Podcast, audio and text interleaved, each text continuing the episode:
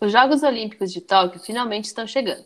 Com a mudança de data de 2020 para 2021 devido à pandemia de Covid-19, o evento está programado para acontecer de 23 de julho até 8 de agosto. Além de falarmos sobre o futebol masculino e feminino na competição, vamos trazer no programa de hoje alguns dados que mostram que as Olimpíadas de Tóquio estão à frente de muitas outras competições quando se trata de segurança na pandemia e de igualdade de gênero.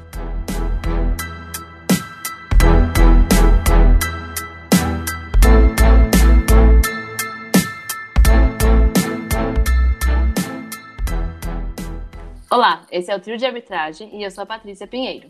Eu sou o Luiz Guilherme Pereira. E eu sou o Lucas Alves.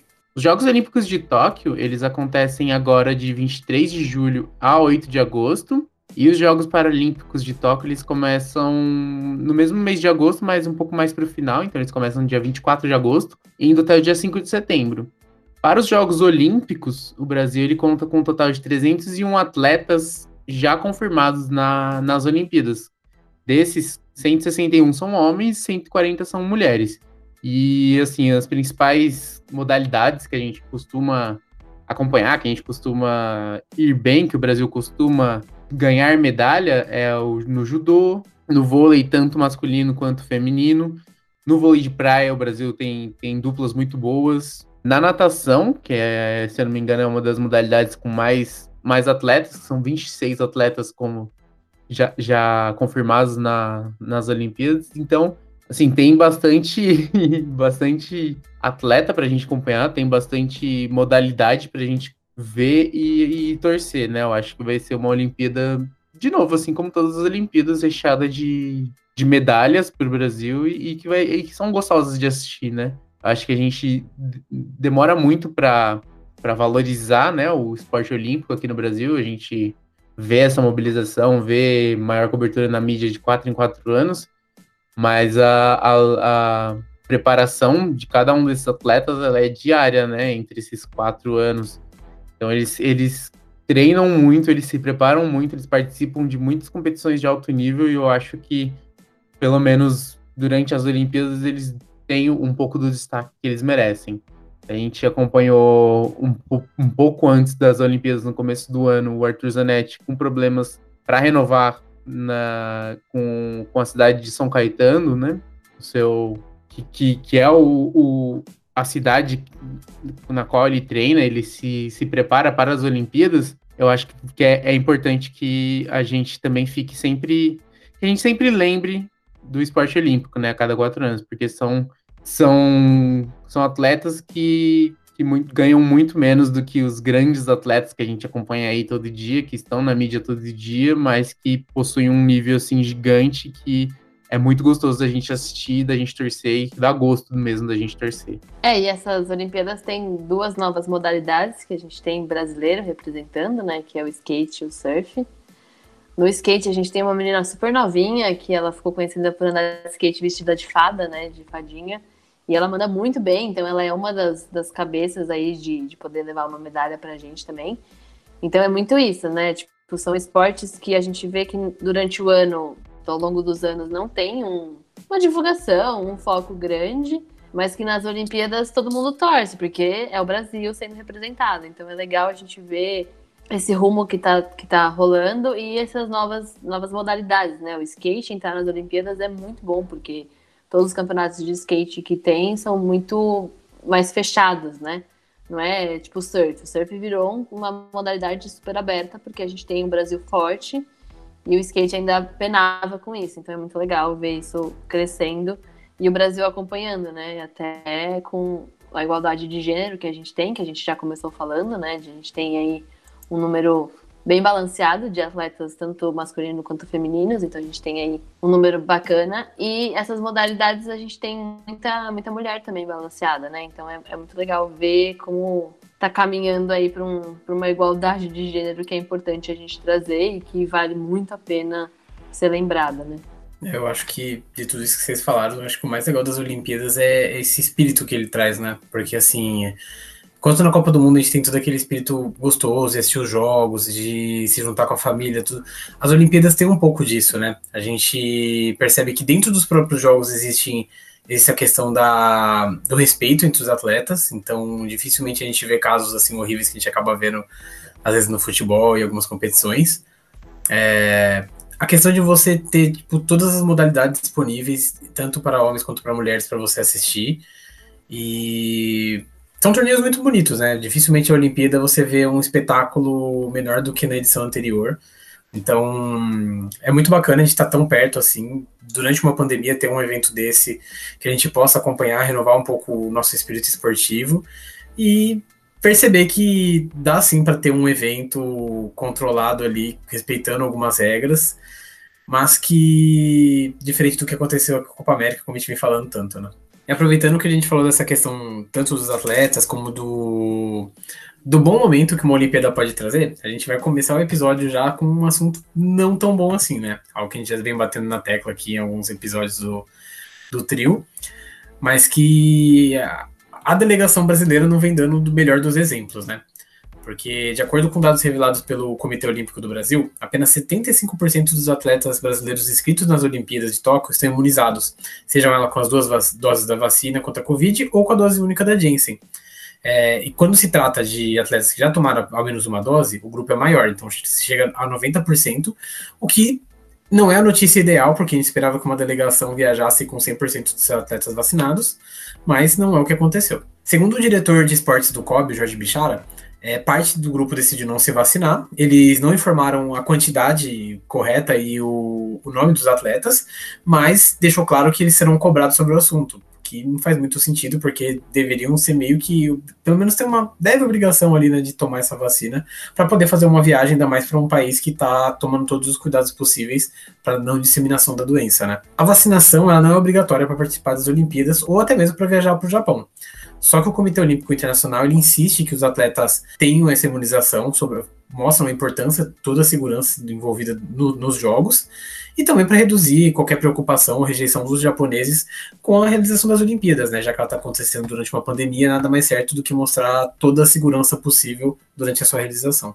É, como você disse, né? Mundo, no mundo ideal, esses atletas eles não, eles não deveriam não deveriam viajar, por, até por representarem um risco, tanto para a própria vida deles quanto para dos outros competidores, né? Eles vão cruzar com, com competidores de todos os países que vão participam, né, da, das Olimpíadas, mas é, é lamentável a gente ver que um atleta olímpico de alto rendimento coloca em risco a sua vida por conta de não querer tomar vacina, né, por ser anti-vacina. É, 2021, a gente ainda tá tem esse tipo de movimento que nos, nos remete a tempos da Idade Média, né? É lamentável a gente ter que passar por isso em 2021, ter que explicar a importância de uma vacina, ter que mostrar que, que esse tipo de doença ela só é controlada mesmo com a vacina, né? Acho que isso é muito fruto do, de tudo que vem acontecendo, tanto na política nacional quanto na política internacional, que a gente vê que isso não é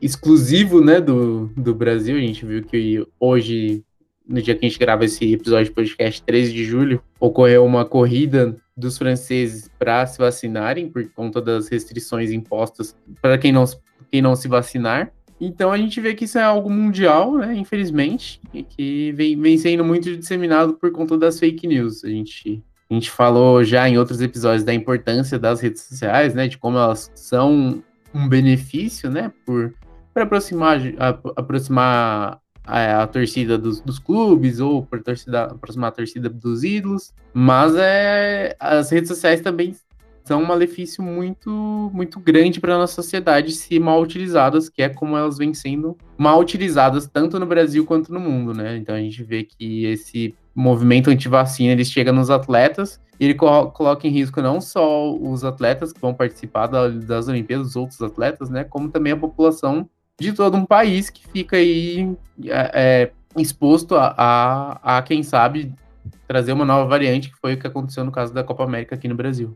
É, o que estão fazendo em Tóquio é manter uma quarentena, né, de 15 dias. Então, quando você chega para as Olimpíadas, tanto os atletas quanto os jornalistas devem ficar aí 15 dias isolados dentro do hotel, dentro do, do, do centro olímpico que eles estão. Mas é bem o que vocês falaram, é, é bizarro a gente estar tá no meio de uma, de uma competição desse tamanho, né? Olimpíadas é gigante, são muitos atletas, muitas comissões, muitos funcionários, que é uma coisa que a gente fala muito aqui quando a gente fala de Covid e esportes. E ainda assim existia esse lado negativo de se tomar vacina, que é um problema tanto para o próprio atleta quanto para todas as pessoas que vão estar envolvidas na competição, né? Então, é, eu acho também, eu acho bizarro não ser obrigatório. Eu acho que deveria ter sido obrigatório a vacina. Se você quer ir para uma competição que você vai ter contato com outras pessoas, você tem que tomar vacina, porque é você se respaldar e você respaldar o próximo, né? A outra pessoa ali. E as Olimpíadas têm muito esporte de contato, né? Não é esporte que você joga sozinho. Então é, é, é, um, é um caminho muito, muito bizarro e muito louco a gente vê que atletas, exatamente o que você falou, Gui, atletas que têm um, totalmente estrutura, toda a informação, terem essa, esse lado desinformado da vacinação e da Covid, que a gente vê como tá e o que tá acontecendo em todo mundo, né? Então é meio bizarro pensar. E é meio bizarro a gente pensar que só a quarentena vai ajudar, porque se esse cara for para lá com, com Covid e demorar para ter sintomas, ele vai demorar para poder passar, né? Então a gente tem aí um fluxo gigante de pessoas que podem ficar com o vírus ali rodando e circulando sem nem saber, né? Como a gente já sabe que está acontecendo no mundo todo. É, e é importante a gente ver que como o Comitê Olímpico Internacional ele não obriga a vacinação dos atletas, isso não, não, isso não necessariamente fica restrito ao Brasil, né? Esse mau exemplo. Então a gente pode ver por aí delegações de todos os, os países participantes, tendo talvez atletas que não que não que optem por não, não se, se, se vacinar, né? Então isso é, é algo para a gente ficar de olho e acho que é até algo que, que aumentou a rejeição dos, dos japoneses pela, pela realização das Olimpíadas durante uma pandemia, né? E até um reflexo disso, né, que devido ao aumento de casos que vem ocorrendo de Covid-19 no, no Japão, o primeiro-ministro Yoshihide Suga, ele declarou estado de emergência em Tóquio, então isso meio que impossibilitou a realização das Olimpíadas com público na cidade, né? Então, isso já, pelo menos em Tóquio, a gente sabe que não, terá, não teremos público durante todos, todos os jogos, todos, todos os eventos da modalidade, de modalidades que podem ocorrer por lá. A ministra dos Jogos de Tóquio, Tamayo Marukawa, ela concordou com o estado de emergência, uma vez que em 8 de julho, né, na semana passada, a que a gente grava esse podcast, Tóquio registrou 920 novos casos de Covid-19, o que foi o maior número de contágios desde 13 de março de 2021. É bom, como a gente vem acompanhando, como a gente vê na mídia, a maior parte dos eventos eles serão em Tóquio, né? E por enquanto, algumas outras cidades próximas lá, lá do, no Japão irão estão se preparando para receber os espectadores nas competições. Essas cidades são Hokkaido, Miyagi, Fukushima, Ibaraki e Shizuoka. Mas a gente ainda não, ainda não é confirmado a presença de público nessas, nessas cidades, porque o mesmo veto ainda pode surgir para essas localidades, né? E antes desse anúncio de, do estado de emergência em Tóquio, a liberação de público era de 50% da capacidade do evento. E antes do anúncio da, do estado de emergência em Tóquio, a liberação do público era de 50% da capacidade do evento, porém isso removia a presença de qualquer torcedor estrangeiro, sendo restrito somente para, os, para as pessoas que, que residem no Japão.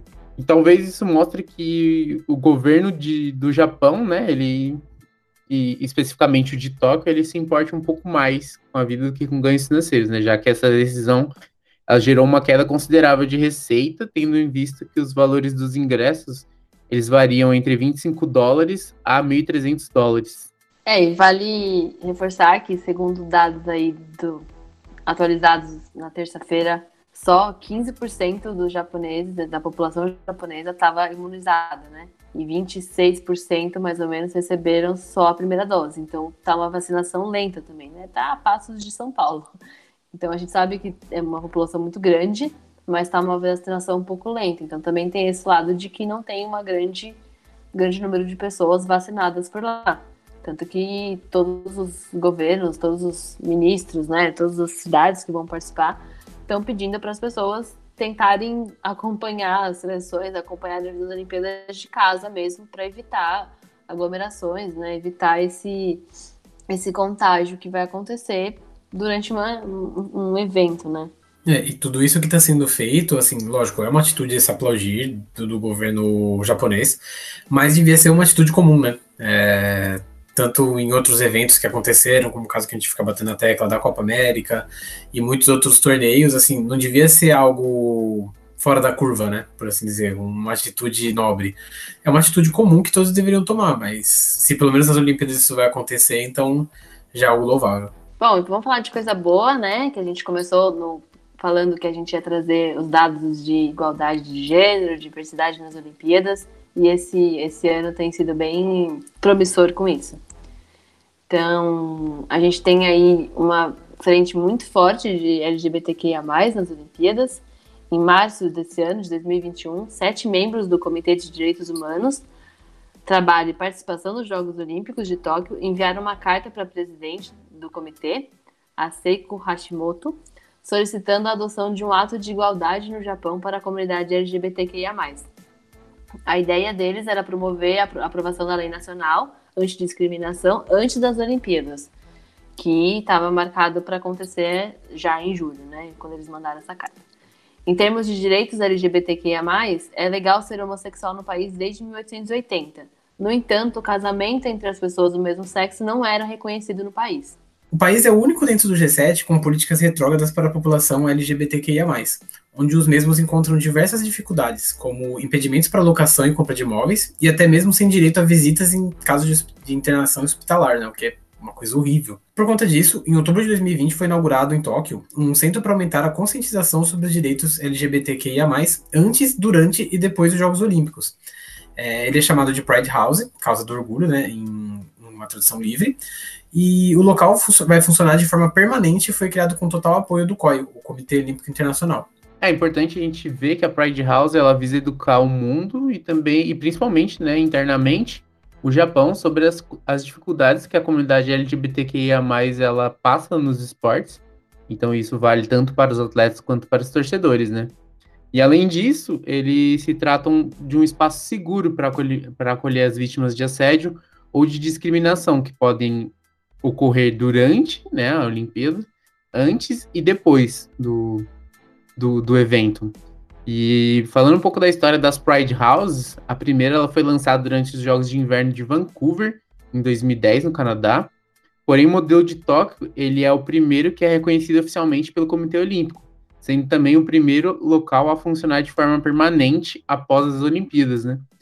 E tanto nos Jogos de Londres de 2012 quanto nos Jogos do Brasil de 2016, os locais eles foram criados de forma temporária. E isso também ocorreu nos Jogos de Inverno de Sochi em 2014, mas por conta das leis russas, o, a Pride House ela foi montada fora do país. A gente vê que, apesar de termos avanços, né, tanto no, no Japão quanto na Rússia, em todos os países que sediam as Olimpíadas, tanto os Jogos de Inverno quanto as Olimpíadas ou Paralimpíadas, a gente ainda vê que existe muito retrocesso, né? tanto na Rússia, que é um país que vem sem vem vem vem sendo sempre destaque, né, negativamente, quando o assunto é retrocesso, quanto no Japão, que a gente que apesar de, de não de, de não ser crime, assim, entre aspas, né, ser homossexual no país desde de o século XIX, é, até hoje o casamento de, de pessoas do mesmo sexo não foi reconhecido. Então é, é um, uma comparação meio até estranha, né? Porque se é legal você ser homossexual, por que não, não legalizar o casamento, né? São questionamentos assim que a gente faz que não faz muito sentido, mas que infelizmente a gente ainda vê um retrocesso muito grande nessas questões. É, e o Japão, tanto no, no meio esportivo quanto no geral da sociedade ainda é muito preconceituosa, né? Então, apesar de, como você falou, apesar de não ser crime, as pessoas LGBTQIA+, têm muita restrição e não são, não tem uma, uma visão, uma vida receptiva, né, no, no, no país. Então, essa, essa, essa iniciativa de ser, manter a, a Pride House não só durante as Olimpíadas é super importante para o país e também pensando também nos ativistas, na, na comunidade LGBTQIA+, que vive no país, né? Então é, é um passo importante que o esporte trouxe para Tóquio, para o Japão, né? E até para a gente pensar nos jogadores, né? A gente tem, tem muito jogador que se assumiu, tem muita jogadora que se assumiu, então é um, é um caminho que que dá um respaldo, né? Acho que traz uma segurança de pensar que a gente está num país que ainda é muito preconceituoso, mas que caminha aí a passos muito lentos para uma mudança. Né? E é importante também frisar que no próprio site da Pride House, né, que é pridehouse.jp, ele traz algumas entrevistas com ativistas japoneses que falam justamente sobre isso, né, que muitos atletas LGBT que ia mais ao redor do mundo vão para o Japão para jogar as Olimpíadas, mas a própria delegação japonesa não tem nenhum atleta é, assumido, o que é sempre importante. Então a gente olhar, verificar com esse outro olhar. É, é uma grande herança que acho que as Olimpíadas de Tóquio vão deixar ali para o país, né?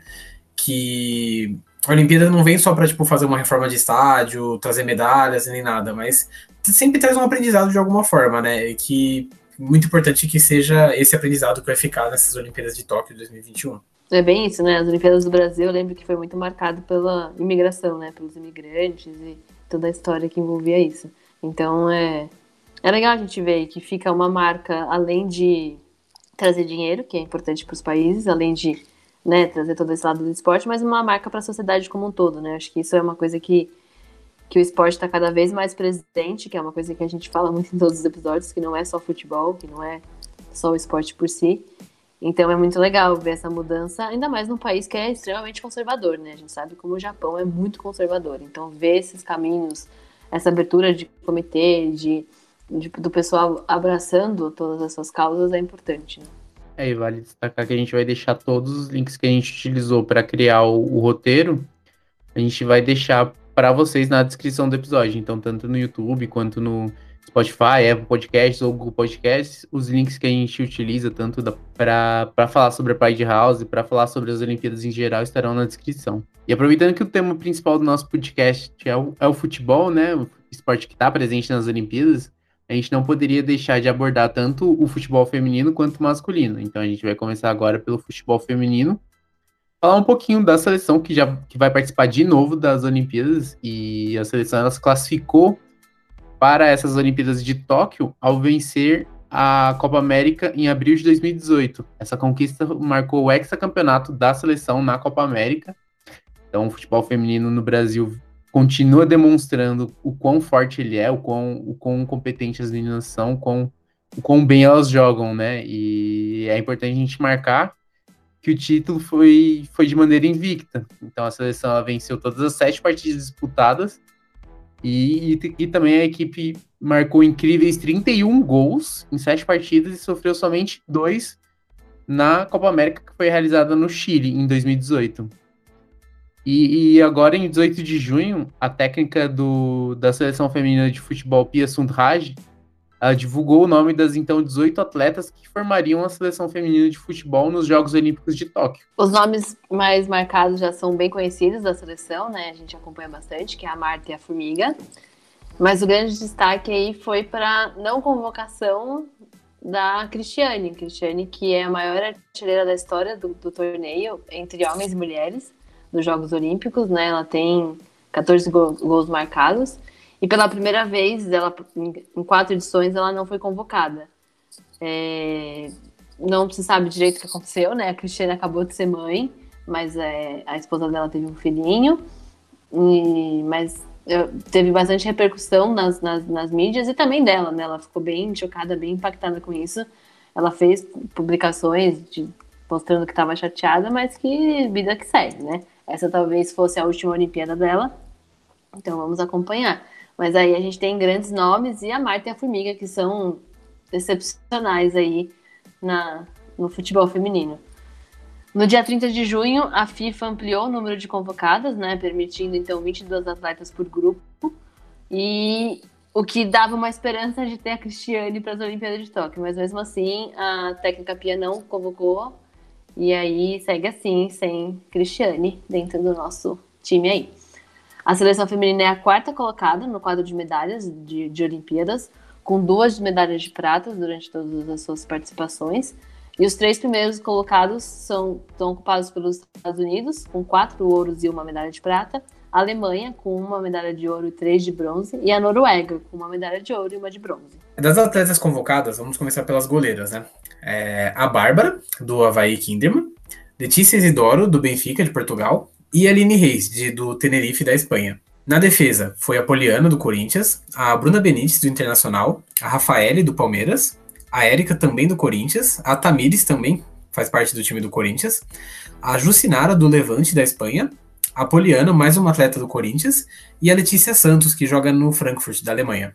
No meio-campo, a gente tem a Marta, né, do Orlando Pride, dos Estados Unidos, a Formiga, que atualmente joga no São Paulo, a Andressinha, que é mais uma atleta do Corinthians, a Júlia Bianchi, do Palmeiras, a Duda, que também é do São Paulo, a Debinha, do North Carolina Courage, a Angelina, do All dos Estados Unidos, e a Andressa Alves, da Roma, da Itália. E finalizando, no ataque a gente tem a Ludmilla, do Atlético de Madrid, da Espanha, a Bia Zanerato, do Palmeiras, a Geise, do Madrid CFF, e a Giovana Queiroz, do Barcelona, da Espanha. Aproveitando, a seleção feminina faz parte do grupo F, que é integrado também pela China, Holanda e Zâmbia. E para acompanhar um pouco as partidas, a gente vai ter que ter assim, um pouco de paciência e acordar cedo, né? Porque o primeiro jogo do Brasil ele é antes da abertura das Olimpíadas, que é no dia 21 de julho, é China e Brasil, que ocorre às 5 horas da manhã. Em seguida, o Brasil vai pegar a Holanda no dia 24 de julho, às 8 horas da manhã, que já é um pouquinho melhor. E talvez a partida mais tarde que o Brasil vai ter nessa fase de grupos, que vai ser no dia 27 de julho, Brasil e Zâmbia, às 8h30 da manhã. Outra coisa histórica e muito importante dessas Olimpíadas, né, falando de gênero e igualdade, é que pela primeira vez na história da seleção feminina, a gente não tem uma comissão técnica ocupada majoritariamente por homens. Então a gente tem aí pela primeira vez um praticamente um empate entre homens e mulheres dentro da comissão, que foi um, um passo de evolução. Então em 2016 a comissão técnica da, da seleção feminina nas Olimpíadas do Rio de Janeiro era 100% masculina. Em 2019 já deu uma evolução, então a gente tinha duas mulheres na comissão isso foi o exigido pela FIFA. E hoje, dentro da comissão técnica da, da PIA, temos sete homens e seis mulheres. Então, assim, é uma conquista muito importante. Até estava comentando com os meninos aqui de celebração mesmo, porque era bizarro a gente ter só homem dentro de uma seleção feminina, né? Então, acho que cada vez mais aí as mulheres vêm tomando espaço e, e a sua devida importância dentro do futebol feminino e do futebol geral, né? Então acho que é uma conquista muito importante para a gente falar, para a gente celebrar e para sair nas mídias aí, porque é bem bacana ver esse número crescendo aí. E falando de futebol masculino, né? A gente tem aí uma seleção masculina com a sua classificação através do vice-campeonato do torneio pré-olímpico, que foi disputado em, entre janeiro e fevereiro de 2020, comandada pelo André Jardini, a equipe ficou invicta durante toda a competição, com seis vitórias e dois empates, então teve um bom resultado aí. Porém, não foi o suficiente. A Argentina foi campeã, mesmo perdendo para o Brasil na última rodada por 3 a 0. Acho que o grande destaque dessa convocação é que o Neymar ele esteve entre os possíveis convocados, mas por já ter jogado a Copa América, e as competições seriam muito próximas, o Jardine sabia que ele teria muita dificuldade de contar com o camisa 10. É, ao meu ver, eu acho que é até algo bom, porque o Neymar jogando, ele centraliza muito, assim, o foco é muito ele, e sem ele na seleção a gente consegue ter um, um jogo mais coletivo, né? Sem uma grande estrela, sem, assim, alguém que vai tomar toda a atenção para si. Por outro lado, o Pedro, que atua no Flamengo, ele estava entre os convocados, ele foi anunciado na primeira lista, mas o Flamengo vetou logo em seguida porque disse que é um alto investimento, que eles queriam contar com ele ao longo do Campeonato Brasileiro e de outras competições que o Flamengo está participando, né? O, o, mesmo aconteceu também com o Gerson, que é, era companheiro do Pedro no Flamengo, mas que agora se transferiu para o Olympique de Marselha. E por ter acabado de chegar no time, com certeza os franceses preferiram manter ele ali, né? A seleção brasileira masculina é a sexta colocada no quadro de medalhas do futebol. Ela tem um ouro, três pratas e dois bronzes. Sendo que os seis primeiros lugares são ocupados por Hungria, três ouros, uma prata e um bronze. A Grã-Bretanha, três ouros. E a Argentina, com dois ouros e duas pratas. E falando um pouco dos atletas convocados, né? A gente vai passar aqui para vocês agora a relação deles. Então, para o gol, a gente tem na convocação do André Jardini o Santos, o goleiro do Atlético Paranaense, o goleiro Breno do Grêmio e o Lucão do Vasco. Para as laterais, a gente tem, teve que para mim foi a grande surpresa, que foi a convocação do Daniel Alves de São Paulo, seguido do Gabriel Menino do Palmeiras, do Guilherme Arana do Atlético Mineiro e do Abner do Atlético Paranaense. Para a zaga, os convocados são Ricardo Graça, do Vasco, o Nino, do Fluminense, o Diego Carlos, do Sevilha e o Bruno Fux, do CSKA. Já para o meio de campo, os confirmados são Douglas Luiz, do Aston Villa, Bruno Guimarães, do Lyon, o Claudinho, do Red Bull Bragantino, o Matheus Henrique do Grêmio e o Renier do Borussia Dortmund. O meio de campo, o Douglas Augusto do PAOK, ele foi cortado no dia 11 do 7 e até o momento ainda não foi anunciado nenhum substituto para ele. Então, por isso que a gente não completou essa, essa parte da escalação, da, da convocação. E para finalizar, os atacantes convocados são o Matheus Cunha, do Hertha Berlim, o Martinelli, do Arsenal, o Anthony, do Ajax, o Paulinho, do Bayer Leverkusen e a principal estrela da, dessa equipe das Olimpíadas, o Richardson, que, é, que joga no Everton da Inglaterra e que pegou a camisa 10. A seleção masculina ela faz parte do grupo D, junto da Alemanha, Arábia Saudita e da Costa do Marfim. E os jogos do, do, do da seleção masculina, né? Se a gente achar, achou um pouco cedo os jogos da seleção feminina, os da, da seleção masculina são bem, bem cedos também. Então, eles ocorrem no dia 22 de julho, o Brasil joga contra a Alemanha às 5h30 da manhã. No dia 25 de julho, o Brasil enfrenta a, equipe, a, a seleção da Costa do Marfim, também às 5h30 da manhã. E no dia 28 de julho, o Brasil enfrenta a Arábia Saudita às 5 da manhã. Então, todos os jogos aí antes das 6 da manhã vai ser um pouco difícil de acompanhar a seleção masculina jogando na fase de grupos. Né? Tem que ter disposição. Eu, eu queria deixar, deixar bem claro aqui que a convocação do Richardson para mim foi uma das não só uma surpresa, mas algo perfeito. Ah, eu gosto muito dele Por... também. Não, o Richardson, ele como pessoa, ele é maravilhoso. Ele parece aquela pessoa que, tipo, você vai convidar para um churrasco de domingo. E para começar, o Richardson, ele é um jogador que, assim, ele tem um posicionamento político muito bom, porque, por exemplo, ele participa do programa USP Vida, né? Que são pessoas físicas e jurídicas que têm interesse em fazer doações para as pesquisas da USP. E na Copa América, agora na final, a chuteira dele, inclusive, tinha era toda personalizada, tinha uma imagem dele, mas tinha também o logotipo da, desse programa. Então é muito legal você ver um jogador que se importa não só com o lado dele futebolístico, mas também com o fora do campo de uma maneira bem interessante, né? Então, torcendo bastante ali, não só pelo Richardson, mas pela seleção nas Olimpíadas. É importante a gente ver que é um jogador que faz um bom uso do alcance que ele tem nas redes sociais. É um, realmente uma convocação muito boa. Bom, o, o nosso primeiro episódio para falar das Olimpíadas, ele, ele se encerra aqui, né? Eu acho que a gente deu uma bela contextualizada do que, do que vai acontecer, e, e principalmente falando do esporte que a gente mais acompanha, né? Que é o o futebol, mas é, é, interessante que a gente vai ficar sempre atento ao que, que, o que vai acontecer nas Olimpíadas, o que vai ocorrer durante o, o evento, e a gente vai trazer aqui para vocês, né, para vocês ficarem sempre ligados também com o que, o que for ocorrendo nas Olimpíadas. Aí você vai conseguir ouvir todos os episódios, né, no, no Spotify, no Apple Podcasts e no Google Podcasts. A gente também publica todos os episódios na íntegra no YouTube. Então, se você entrar lá no nosso, nosso canal, eles vão estar disponíveis também lá. E por fim, né, falar para você, se você não quiser perder nada do trio de arbitragem, nenhuma atualização, só seguir a gente nas redes sociais. A gente está no Twitter, no Instagram e no Facebook com arroba 3 de arbitragem. Então dá o seu like, comenta lá nas publicações. Se quiser mandar uma mensagem para a gente com uma sugestão de pauta, a gente vai ficar bem feliz de, de, de, de saber o que você quer, quer que seja falado, né? E se você também quiser mandar uma sugestão de pauta por e-mail, o nosso e-mail é contato.triodearbitragem.gmail.com. É isso, até o próximo episódio, gente. Esse podcast foi gravado e editado pela equipe do Trio de Arbitragem. Se você tem alguma sugestão de tema, envie um e-mail para contato.triodearbitragem.gmail.com. Até o próximo episódio!